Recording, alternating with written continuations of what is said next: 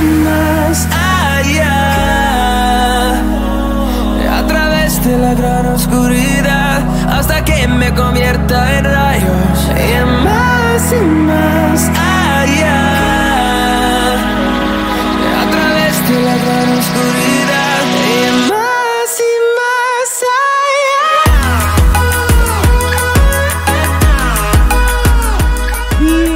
Bienvenidos a Mezcum Podcast, podcast dedicado a cubrir toda la actualidad del Fútbol Club Barcelona. Les habla Rafa Aldamuy y tenemos entrenador, todavía, mejor dicho, todavía tenemos el mismo entrenador. Hoy Jan Laporta ratificó a Ronald Koeman como entrenador del Barcelona. Todavía le quedaba, bajar la, la musiquita acá un poquito.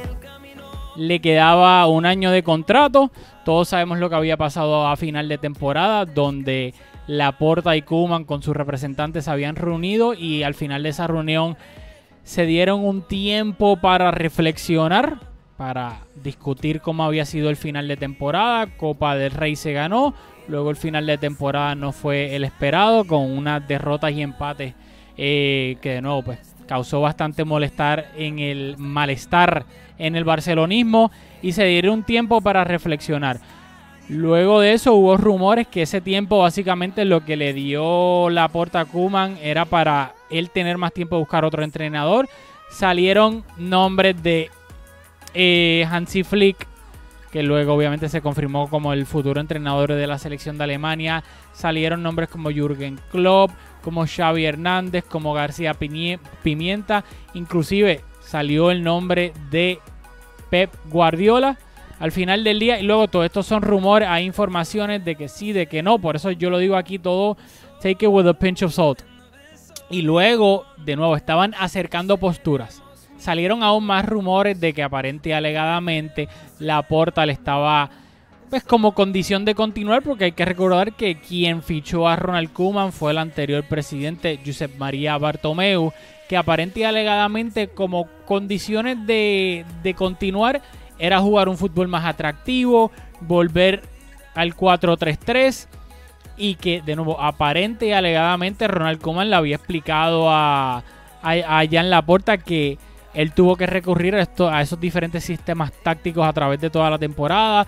El 4-2-3-1, el 3-5-2, diferentes centrales lo utilizó en ese 3-5-2, etcétera, por la plantilla que tenía. Y hoy, en una rueda de prensa donde se tomaron, tocaron varios temas, eh, Jan Laporta lo confirmó que el, año que le quedaba en el contrato a, a Ronald Koeman pues, lo iba a cumplir. También hay rumores, y de nuevo, porque nada esto es oficial, Laporta negó en la conferencia de prensa que le haya impuesto jugar un 4-3-3, etcétera, porque obviamente respetando la leyenda que es Koeman, un entrenador, el héroe de la primera Copa de Europa del Barça, etcétera. No sabemos al 100% si eso es verdad o, o si Laporta estaba mintiendo. Así que al final del día, por eso yo hago el- el- la salvedad de que todo esto son rumores. Y se la musiquita, vamos a darle play aquí de nuevo. Así que al final del día, quiero que la musiquita. Ok. Eh, de nuevo, todo esto son rumores, nada confirmado porque Laporta negó mucho de esto en la, en la, en la conferencia de prensa. Así que, de nuevo, Kuman ratificado como entrenador. Lo curioso, y de nuevo, aquí iba a poner una fotito, pero se me quedó, es que hoy también Laporta anunció la llegada de, de Jordi Cruyff, obvio, hijo de Johan Cruyff, al Barça para formar parte de la Secretaría Técnica junto a Ramón Planas, a Mateo Alemán. ¿Qué pasa? Laporta también dijo en conferencia de prensa, porque lo que pues, estaba curioso, sabiendo que eh, Jordi Cruyff ha sido entrenador y también secretario técnico en, en diferentes equipos anteriores, que es un comodín, que en caso de que no vayan bien las cosas con Kuman durante la temporada, tiene a Jordi Cruyff ahí como, como en las películas, cuando tienes el cristalito que dice break in case of an emergency. Ahí lo tienen. Así que yo creo que está bastante claro de que si las cosas no van bien con Kuman durante la temporada, es más que una opción despedirlo y poner a Jordi Cruyff como eh, entrenador eh, pues, interino en lo que se acaba la temporada y se contrata a otro técnico. Así que de nuevo, acá cada cual sabrá eh, perdón, tendrá su opinión sobre Kuman. Eh, se me olvidó decirlo al principio, recordarles rapidito suscribirse al canal, darle a ese botoncito que ven ahí de subscribe, a la campanita, para que les avise rapidito cuando, cuando sale un episodio nuevo. Eh, es la manera en que nos ayudan un montón. Regar la voz, darle subscribe al canal de YouTube. En Twitter nos pueden encontrar como Mescon Podcast, que estamos ahí eh, siempre. A mí en at aldamuy barra baja, at underscore. También estamos en Facebook e Instagram como Mescon Podcast, pero obviamente en Twitter es donde estamos más activos. Dicho eso, voy a dar mi opinión rapidito para terminar antes de los 10 minutos sobre la continuidad de Kuman. Quiero saber de ustedes de todo el mundo en Twitter. Vayan a Twitter, nos escriben en Podcast y pongan con el hashtag, mira, el, el hashtag Kuman Laporta, el hashtag Kuman Laporta, ¿qué piensan? Si están de acuerdo con que continúe Kuman, si ustedes piensan que Laporta tuvo que despedirlo y traer a su propio entrenador, con lo que ustedes quieren, la opinión de ustedes la, la, queremos saber. Así que dicho eso, yo ya había dicho acá en el, en el podcast en episodios anteriores con Julio que yo soy partidario de la continuidad de Kuman por lo menos una temporada más. Yo sé que obviamente la liga no terminó de la, de la manera que hubiésemos querido. Eh, fue bastante... Dejó mucho que desear. Pero al final del día yo de verdad lo que le pido a, todo el mundo es... espérate, que está sonando aquí la puerta sin querer. Ahora. Yo le pido a todos los culés y las culés calma, calma como el video del Kun. Tranquilo, tranquilo. O sea, Kuman hay que tener memoria. Kuman para mí ha hecho cosas buenas y ha hecho cosas no buenas. Pero hay que tener en cuenta la situación en la que llegó Kuman al club. Por favor, no podemos quedarnos solamente con el último mes o dos meses de, de la temporada. O sea, Kuman renunció a la selección holandesa para venir al Barça en uno de los peores momentos institucionales de la del Barcelona en los últimos 20, 30 años. Y uno de los peores en la historia. O sea, en medio de la pandemia, Kuman le dijo sí al Barça y no a la selección holandesa. En medio de la pandemia, con todos los problemas económicos que eso significaba, ya sea por la pandemia o por culpa de Bartomeu o por las dos, como ustedes quieran ponerlo. Pero con todo eso, Kuman llegó al Barça tras haber perdido de manera humillante 8-2 contra el Bayern de Múnich.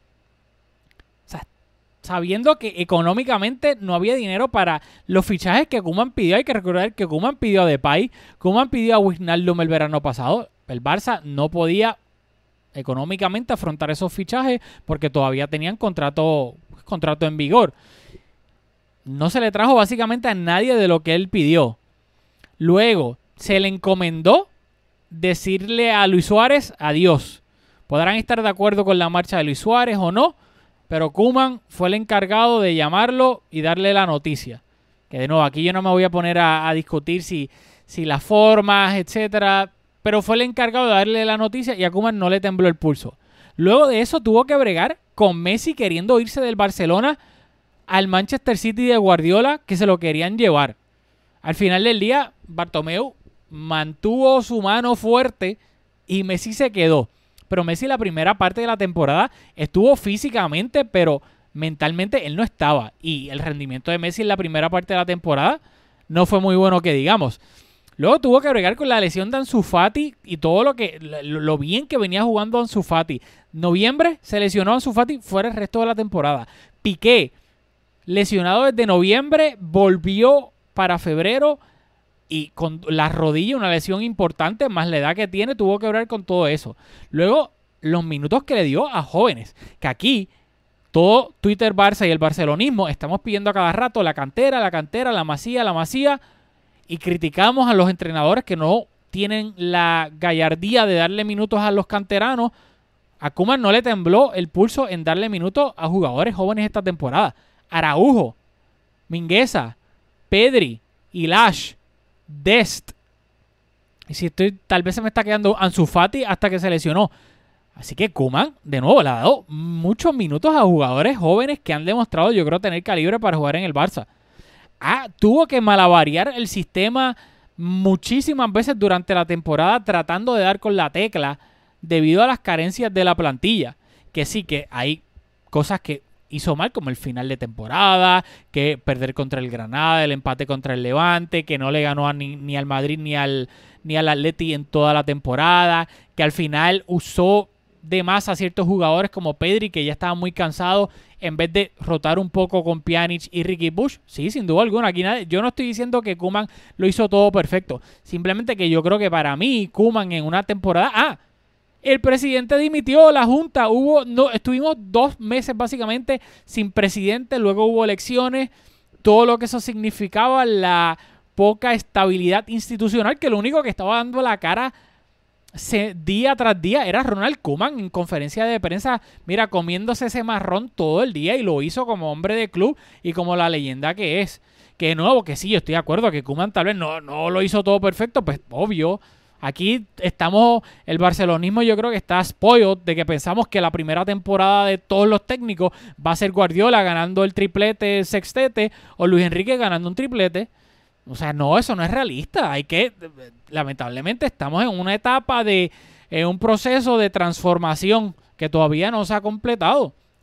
Y yo pienso que Kuman hizo méritos suficientes para ganarse el derecho de estar una temporada más con un poco más de estabilidad institucional, con fichajes que pidió, más calidad en la plantilla y vamos a jugar ahora que ahora no, entre comillas, no debe tener excusas para practicar un fútbol más atractivo eh, y pues ojalá ganar la liga y, y dar la cara y tratar de llegar lo más lejos posible en la Champions, que no sean los octavos de final.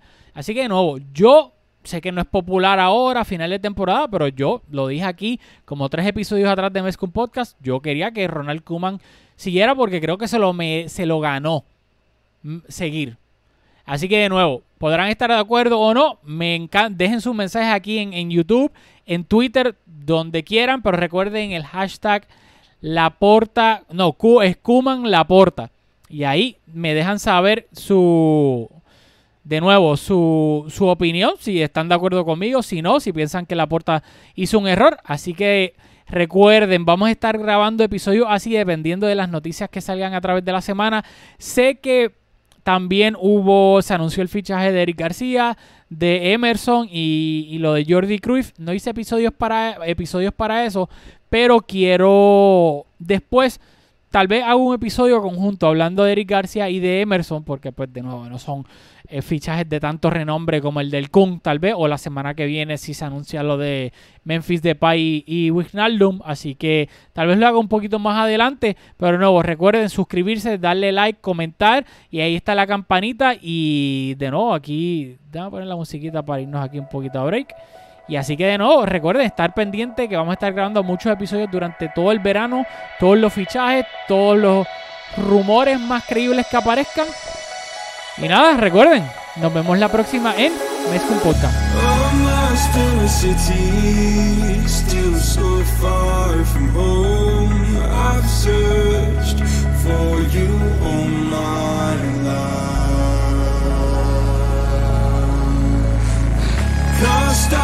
Like a shadow, racing towards the light. I pray to see you one more time.